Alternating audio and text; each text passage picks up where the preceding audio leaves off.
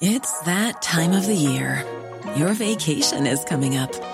You can already hear the beach waves, feel the warm breeze, relax, and think about work. You really, really want it all to work out while you're away. Monday.com gives you and the team that peace of mind. When all work is on one platform and everyone's in sync, things just flow wherever you are. Tap the banner to go to Monday.com.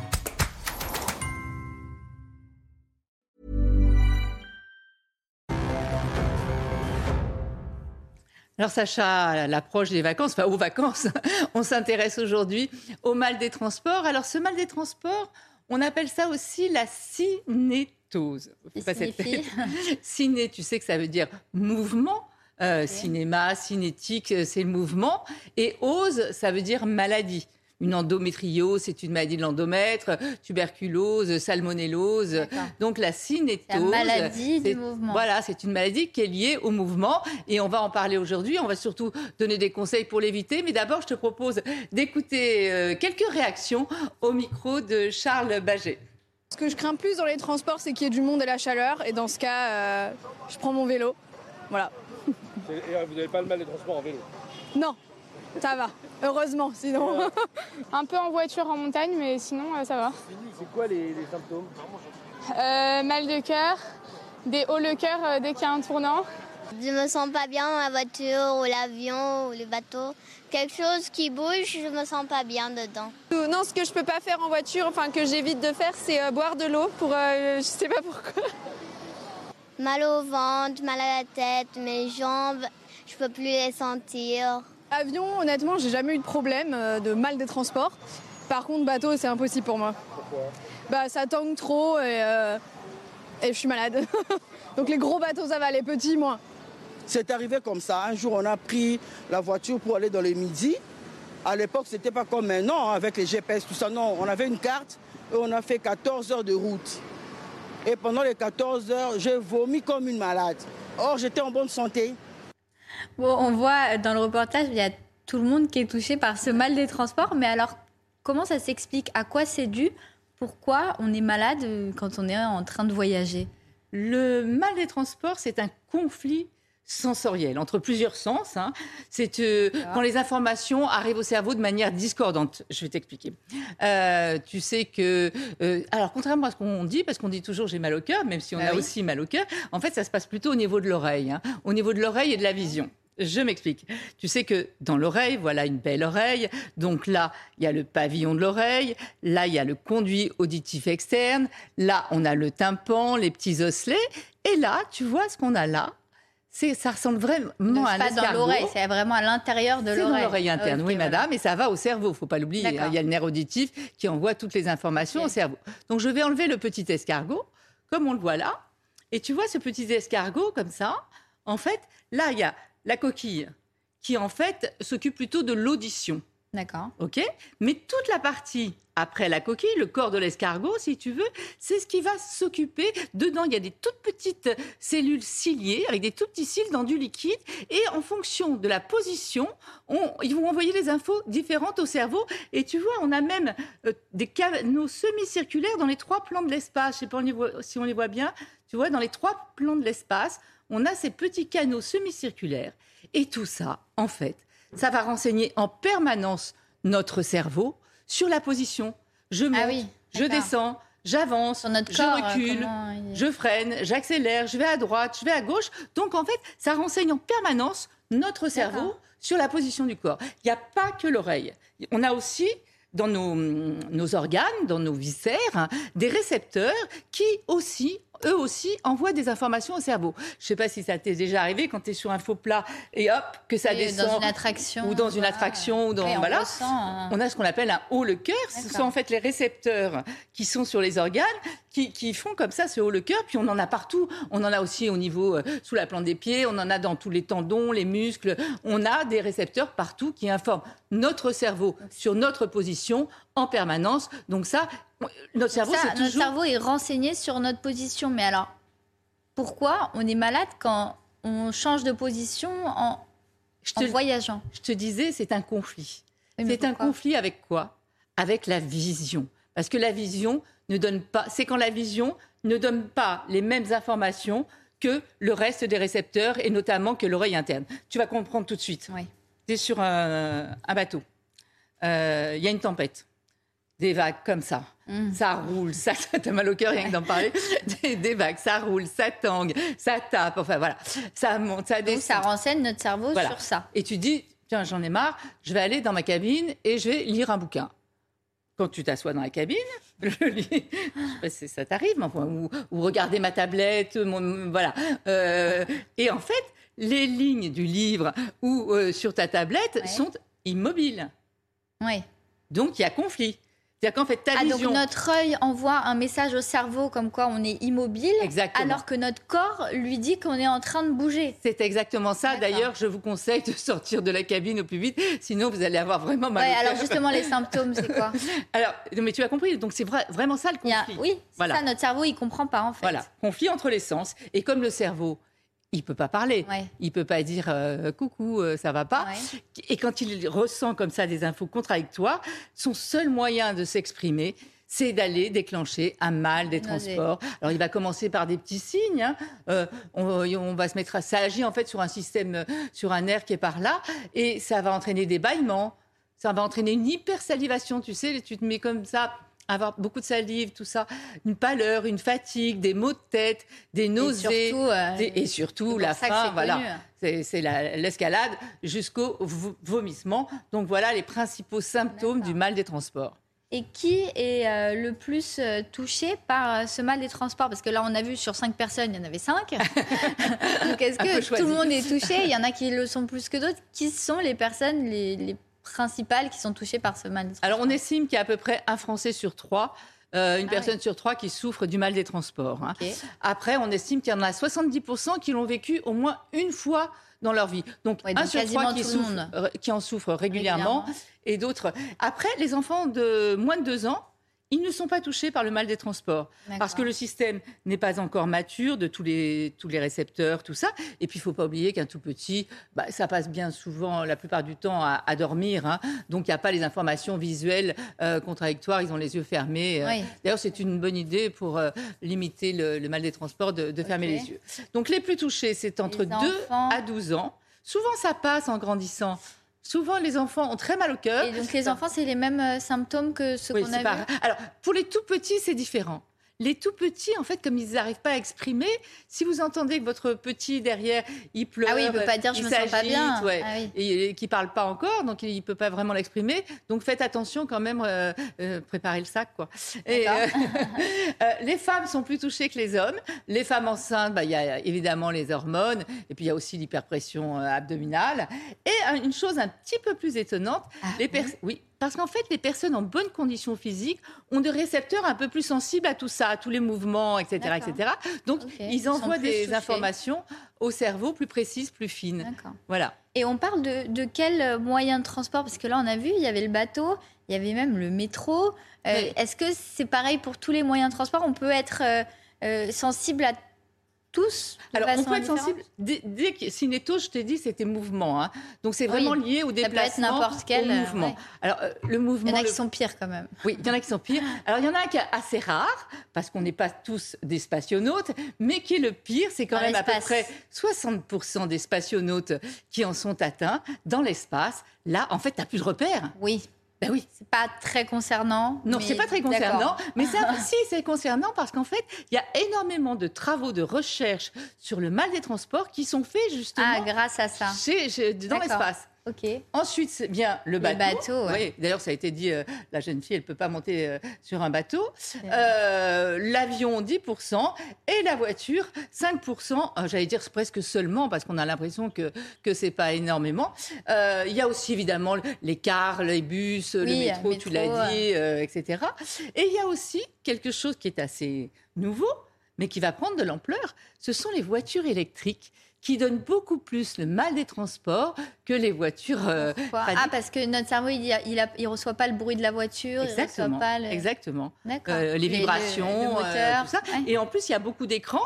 Donc, les écrans, euh, c'est quelque chose de fixe, Ouais. si tu veux. Donc, il y a les voitures électriques. Il y a aussi les, les futures, on n'y est pas encore, mais il y a déjà des essais, les voitures autonomes. Parce que là, en plus, tu vas te retrouver. Ah euh, oui. dans- alors, ils vont être quatre, deux à l'envers de la route, euh, deux de l'autre côté. Euh, ça, on n'a pas parlé du train, mais le aussi- train aussi, quand on, Oui, surtout quand on se met dans, dans l'autre sens et que du coup, Bien on sûr, parce que ça défile à ouais, l'envers. Voilà. Donc il y a les voitures autonomes. Il y a aussi quelque chose qui est assez peu connu, mais ça arrive, c'est le mal de terre. Ça arrive. Mais donc là, il n'y a plus de mouvement. Le- oui, mais le mal de terre, comme tu as pris l'habitude de tanguer Ah oui. pendant un moment, Il faut que en le fait, tu cerveau tangues un ça- peu. se réhabitue. Voilà, quand tu arrives sur Terre, tu tangues un petit peu. Et puis ensuite, euh, il y a la- ce qu'on appelle la cybercinétose. Alors là, c'est un phénomène inverse. C'est-à-dire qu'en fait, c'est votre corps qui, lui, ne bouge plus, donc qui envoie des informations Mais au quand, cerveau. quand il fait Quand quoi tu regardes des jeux en 3D avec un casque, par exemple, ah, virtuel, tu ah, vois des jeux vidéo. Voilà. Euh, des jeux vidéo des en jeux, 3D où euh, ça bouge d'accord. dans tous les sens, où tu dois Ah oui. faire des choses et tout, sauf que ça va pas avec ton corps. Alors là, c'est l'inverse. C'est l'inverse. Le- Les récepteurs, ils disent au cerveau qu'on bouge pas. Exactement. Et notre vision, elle dit au cerveau qu'on est en train de bouger, Exactement. en train de sauter, en train de marcher. Et on a vraiment euh, le mal des transports.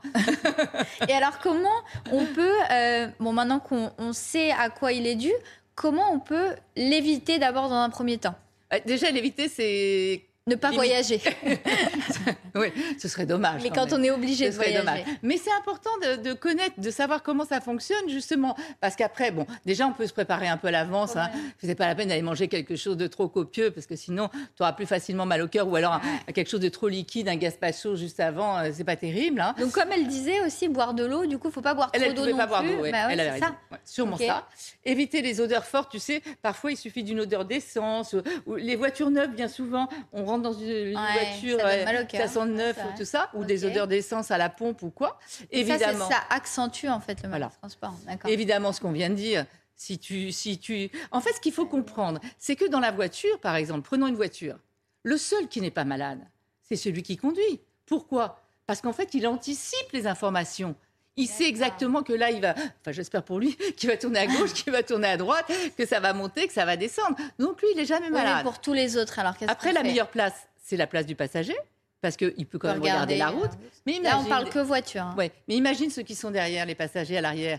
Bah, soit ils ont le, le siège auto qui bouge, le siège de devant qui bouge pas, ils voient un truc immobile, alors que tout bouge euh, dans tous les sens euh, au niveau des récepteurs. Mm. Soit ils ont leur euh, smartphone, leur tablette, euh, leur écran, fixe. et c'est fixe aussi, et donc, paf, ça va déclencher. Donc, on lit pas, euh, pas on prépare des sacs Ouais. au cas où Ouais. aussi. Et j'ai oublié de parler aussi tout à l'heure quand je t'ai dit qui était atteint, les animaux. Les Oui, animaux ont aussi le mal des transports, les chiens, les chats, mais aussi les vaches, les chevaux quand on les Mais quand il y a pareil, les eux, ils peuvent pas dire. Bah, quand on voit un chien qui commence à hyper saliver, là, il faut quand même s'inquiéter. Ou un chat qui commence à beaucoup miauler euh, dans la voiture. Ce qu'on peut conseiller pour les chats, c'est en- généralement, ils sont dans une, dans une cage, c'est mettre un peu de noir. euh, attention à la chaleur aussi, mais pour pas qu'ils aient euh, euh, les, les informations, tu vois. Et, et, et si, malgré ça, on est quand même malade, est-ce qu'il y a d'autres euh, Oui. d'autres solutions que ça des, des- Alors, des- on l'a dit, hein, euh, éviter tout ça. Après, ça, on, voilà. Manger, c'est le contraire de ce qu'on a dit tout à l'heure. bon, tu vas manger le machin. Anticiper les mouvements, essayer de regarder la route au maximum. Euh, si finalement, si vous êtes derrière, essayez de vous mettre entre les deux sièges, comme ça vous voyez un peu la route. Euh, si, sinon, bah, fermez les yeux, c'est mieux. Se distraire, bah, c'est que distractif. hein. Mais souvent, euh, enfin en tout cas moi, quand nous quand on était plus jeunes, on chantait derrière les parents, ils nous disaient chantez, chantez, ça fait penser à autre chose, ça peut vous aider. Pour les Euh, et surtout, le plus important, c'est de pauses. faire des pauses. Dès que vous sentez qu'il y en a un derrière qui commence à bailler, qui commence à dire Hum, ça va pas et tout, si on peut, Ouais. on s'arrête. Et là, hop, ça resynchronise tout, ça envoie les bonnes informations et qui sont pas en contradiction les unes avec les autres. Donc des pauses assez régulières. Et pour les gens qui sont vraiment handicapés et qui, malgré ça, euh, sont toujours malades et même du coup appréhendent leur voyage, et est-ce qu'il y a des, des médicaments, des traitements, des choses à faire plus médicales pour soigner? Alors après les petits conseils Oui. qu'on vient de donner, euh, il y a des choses assez naturelles qu'on peut prendre. Il y a de l'homéopathie, euh, montrer aux, aux enfants qu'on s'intéresse à eux, c'est aussi important hein, parce qu'il y a aussi un stress. Tu sais, quand tu as peur d'être malade, il y en a qui sont même malades avant de rentrer dans la voiture. Puis le stress qui aggrave le mal des transports. Après, il y a le gingembre qui a été testé, oui, le gingembre. Il y a même des gélules de gingembre pour ceux qui n'aiment pas le goût du gingembre. Après, il y a ce qu'on appelle la digitopression. Ça a été testé aussi dans, dans l'espace, mais c'était avec des trucs euh, électriques. C'est un petit bracelet euh, qu'on va mettre autour du poignet et qui va exercer une pression au niveau de, c'est à peu près à 2-3 cm au-dessus du pli du poignet. Et en fait, en appuyant sur le P6, un point qui s'appelle le P6, ça calmerait le mal des transports. Ensuite, je vous, il y a quand même quelque chose qui est assez Ouais, sympathique. C'est connu, mais. Ce sont des lunettes, Et des lunettes comment avec ça des peut niveaux. empêcher le, Tu- la- tu vas voir. Tu vois, dans les lunettes, là, il y a des niveaux. On les voit bien, tu vois. Ça veut dire qu'il y a de l'eau Il y a dans de les- dans les lunettes et puis en plus c'est panoramique. Et donc, je sais pas, on va peut-être le mettre là pour mieux le voir. Tu vois comment c'est fait? Donc, on voit, hop, bon, je Tu devrais les mettre. Je vais les mettre, ce sera Ouais. mieux. Donc, et quand tu en fait, quand tu mets ces lunettes, Voilà. donc avec des niveaux liquides là et sur le côté, en fait, le fait de bouger comme ça, ça va envoyer des informations visuelles assez concordantes Que avec le reste. ça va que dire au cerveau qu'on bouge. en voilà, fait. ça va dire au cerveau qu'on bouge. Donc, c'est, tu vois, et ça limite comme ça. C'est beau en plus. Et puis, de toute façon, tout le monde s'amusera avec les lunettes. Donc, c'est une bonne idée, je trouve, euh, de s'équiper de ces lunettes. Euh, voilà. Puis après, sinon, il y a des traitements, des antihistaminiques. Aller voir son médecin. Aller voir son médecin. Il y a des traitements très efficaces, mais qui ont des contre-indications qu'il faut absolument. C'est des petits patchs qu'on colle derrière l'oreille. Il y a des contre-indications formelles à respecter. Et il y a des effets secondaires aussi. Donc, ça, c'est vraiment avec le médecin. Mais sinon, avant, votre pharmacien peut vous conseiller aussi des antihistaminiques. Enfin, voilà. Donc, le principal, c'est d'arriver à comprendre À quoi c'est dû comment ça marche et de passer d'excellentes vacances, parce que le voyage, ça fait aussi partie des vacances.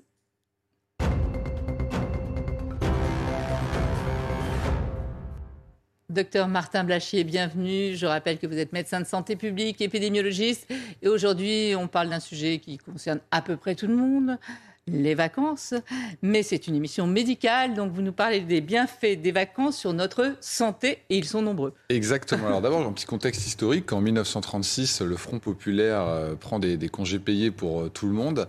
C'est pour essentiellement des raisons de santé, puisqu'il avait été observé qu'il était nécessaire de faire des pauses répétées pendant l'année pour améliorer la santé des gens. Donc c'est l'origine, donc ça donne du crédit à ce qu'on va dire aujourd'hui.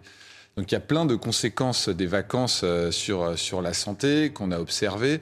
La plus caractéristique, c'est la santé euh, cardiovasculaire. Donc effectivement, il y a des études qui ont été faites et qui ont montré euh, que les gens qui avaient alors au moins une semaine de congé par an, donc ce sont des études américaines, donc ce ne sont pas les mêmes référentiels. Ils ont beaucoup moins de vacances que nous. hein. Exactement. Enfin, ils n'ont pas tout à fait les mêmes vacances. C'est-à-dire Ouais. que eux, ils ont moins de grandes vacances. Ouais. Par contre, ils font des pauses plus souvent de 2-3 jours, ce qui s'appelle un peu des, des week-ends prolongés. Mais en tout cas, au moins une à deux semaines de vacances par an diminue de façon très importante euh, le risque de faire un infarctus ou un AVC. C'est de 30 à 50 C'est énorme. c'est énorme. Et ce qui est très intéressant, c'est que même si vous compensez le fait de ne pas prendre de vacances par un rythme de vie très sain, aussi bien sur l'alimentation, sur la sédentarité, sur le sport, vous ne compensez pas le fait de ne pas prendre de vacances. Donc le les vacances, Mm. très important pour votre cœur et pour Euh, tout- tous vos vaisseaux. Donc, ce que vous venez de dire aussi, c'est important. C'est pas que le fait de faire du sport, de bien manger. Exactement, Et c'est aussi dans la tête. C'est Voilà. vraiment le fait de faire une pause, de se calmer, de diminuer euh, ces hormones de stress. C'est aussi pour ça que ça a un effet sur, sur l'anxiété et sur votre santé mentale. Et ça, ça a été observé. C'est-à-dire qu'on a regardé l'expression des gènes responsables du stress, donc quelque chose de, de très biologique, et on a vu qu'au fur et à mesure des vacances, euh, l'expression de ces gènes diminuait. Donc on a vraiment quelque chose qui se passe avec les vacances, comme si tout votre organisme se mettait en pause, euh, la pression que vous vous Mm. mettez diminue, et donc ça joue euh, sur les hormones du stress et même sur, sur leur expression, avec une cinétique. À partir de 2-3 jours, c'est là qu'on commence à avoir l'effet de baisse du stress. Et après, ça s'améliore, ça s'améliore, ça s'améliore, jusqu'à 8 jours où vous êtes au, au maximum. Et après, au bout de 2 semaines, on considère que vous êtes euh, vraiment, vraiment. Alors euh, là, là, vous allez vite parce que là, vous me parlez déjà de la durée euh, idéale des vacances. Donc, vous me disiez deux jours, quoi? Je disais, au bout de deux jours, on commence à avoir les effets biologiques sur le stress, c'est-à-dire les hormones du stress qui diminuent, l'expression des gènes du stress euh, qui baisse, et ensuite le maximum, c'est entre 8 et 10 jours, où là, effectivement, vous êtes au minimum de votre stress, vous êtes complètement relaxé, euh, vous n'avez euh, plus... vous- À condition de couper tout avec. euh, C'est vraiment absolument, vacances, vacances. absolument. ouais. Des, Ouais. des- des vraies vacances, vous n'avez plus de contact avec, avec le travail, sinon c'est plus long. Et puis au bout de 10 jours, vous avez retrouvé votre rythme de sommeil. Alors attention, hein, qu'il n'y ait pas un rythme où vous allez dormir euh, pendant toutes les vacances. Ça, c'est pas bon. Alors ça, c'est pas bon. Il faut Ouais. pas casser votre rythme de sommeil. Donc il faut pas vous forcer, j'ai envie de dire, à dormir. Donc il faut garder un rythme qui est pas si éloigné du rythme de l'année. Simplement, le fait de ne plus travailler, de plus avoir de stress, c'est ça qui va améliorer votre état physique et mental. D'ailleurs, j'en profite sur le sommeil pour savoir, vous savez, il y a des courts dormeurs et des longs dormeurs. Pour savoir connaître son cycle naturel de sommeil, c'est bien au début des vacances justement Absolument. De, se réveiller sans aucun réveil. Exactement, sans exactement. Faut, faut pas se mettre de contraintes, mais euh, il faut se lever quand on n'a plus sommeil. Il faut pas se forcer à rester au lit. Exactement. Faut pas totalement décaler son cycle de sommeil. Donc il faut pas se coucher à 2 heures du matin et se réveiller à midi. Tout ça, c'est pas terrible. L'idée, c'est de rester sur votre rythme habituel, simplement ne plus avoir de contraintes ni le soir. Euh, pas trop dormir, vous avez dit. Mais ne pas trop dormir. il faut pas, il faut pas complètement se décaler par rapport à d'habitude. La sieste, c'est toujours les mêmes règles de sieste. C'est que les siestes, il ne faut pas qu'elles soient trop longues. 20 minutes, une demi-heure après le repas du déjeuner, c'est très bien. Après les siestes très longues, elles vont déstructurer votre rythme de sommeil nocturne. Et donc, ce n'est pas excellent. Et au bout de 14 jours, vous avez fait le maximum de votre effet de vacances. C'est-à-dire qu'au-delà de 14 jours, vous êtes reposé. Et donc, vous pouvez faire 3 semaines, vous pouvez faire 4 semaines. Mais c'est pas nécessaire. Ça ne veut pas dire qu'il ne faut pas continuer. Ah non, ça ne veut pas dire que vous ne vouliez pas faire un, grand trajet, faire euh, aller, très loin. Mais vous avez, vous avez eu ce que vous aviez à gagner avec les vacances. Et autre chose intéressante, c'est qu'après les vacances, au bout de deux à quatre semaines, l'effet des vacances, il est un petit peu passé. Et puis vous êtes revenu finalement à votre niveau. Euh, vous êtes un petit peu stressé, un petit peu sous pression. Deux à quatre semaines après le retour Vous êtes, euh, voilà, l'effet des vacances, c'est un petit peu euh, oh. effacé. C'est pour ça qu'il faut en prendre souvent. C'est pour ça qu'il faut faire en fait des breaks. Pas forcément des grandes vacances comme ça de, de 15 jours, c'est probablement une à deux fois par an. Mais en revanche, ce qui est bien, c'est à chaque fois d'avoir deux, trois jours pour au moins un petit peu baisser le niveau de stress que vous avez. Parce que notre cerveau a aussi besoin euh, de temps en temps, euh, pour être plus créatif et pour être plus performant, ça, ça a été montré aussi, euh, de s'arrêter, de diminuer ses hormones de stress, de refaire des connexions mm. euh, cérébrales. Et c'est là que finalement les choses vont se ranger dans votre tête et mm. que quelque part il va y avoir un tri de toutes les informations que vous avez Oui, c'est ça. En fait, on a de nouvelles informations qui arrivent. Hein. Bah, rien que les repères qui changent. Hein. On n'est plus chez soi. Il faut d'autres repères pour peu qu'on soit à l'étranger. De nouvelles. le lien social aussi est important. Alors absolument, absolument. Il y a, le, lien social est très différent, notamment avec nos proches. Or, vous savez, on l'a déjà dit dans d'autres émissions, mais les liens qu'on a avec nos proches sont extrêmement importants pour notre santé mentale et c'est là aussi qu'ils vont se renforcer. Donc ça, c'est aussi extrêmement mm. important. Notre immunité aussi et euh, de la vitamine D, euh, notamment sur les os, sur les muscles, euh, et, aussi meilleure pendant les vacances. Juste pour terminer une question, quand on a nos enfants qui ont deux mois de vacances, finalement alors, c'est pas mauvais d'avoir deux, trois mois de vacances pour les enfants. C'est plutôt les petites vacances qui sont un peu discutées. Euh, parce que pendant l'année, si vous faites plus d'une semaine, plus de dix jours de vacances, en fait, l'enfant perd un petit peu son rythme. Donc, une grosse coupure pendant l'année, c'est pas grave si les enfants ne sont pas totalement désœuvrés. Et d'ailleurs, c'est là qu'ils profitent le plus de leur famille. Mais pendant l'année, ce qui est souvent discuté, c'est est-ce que c'est mieux de faire une, deux semaines, dix jours? Merci beaucoup, docteur Blachier. Merci à vous de nous avoir suivis et restés en notre compagnie. L'info, c'est sur CNews.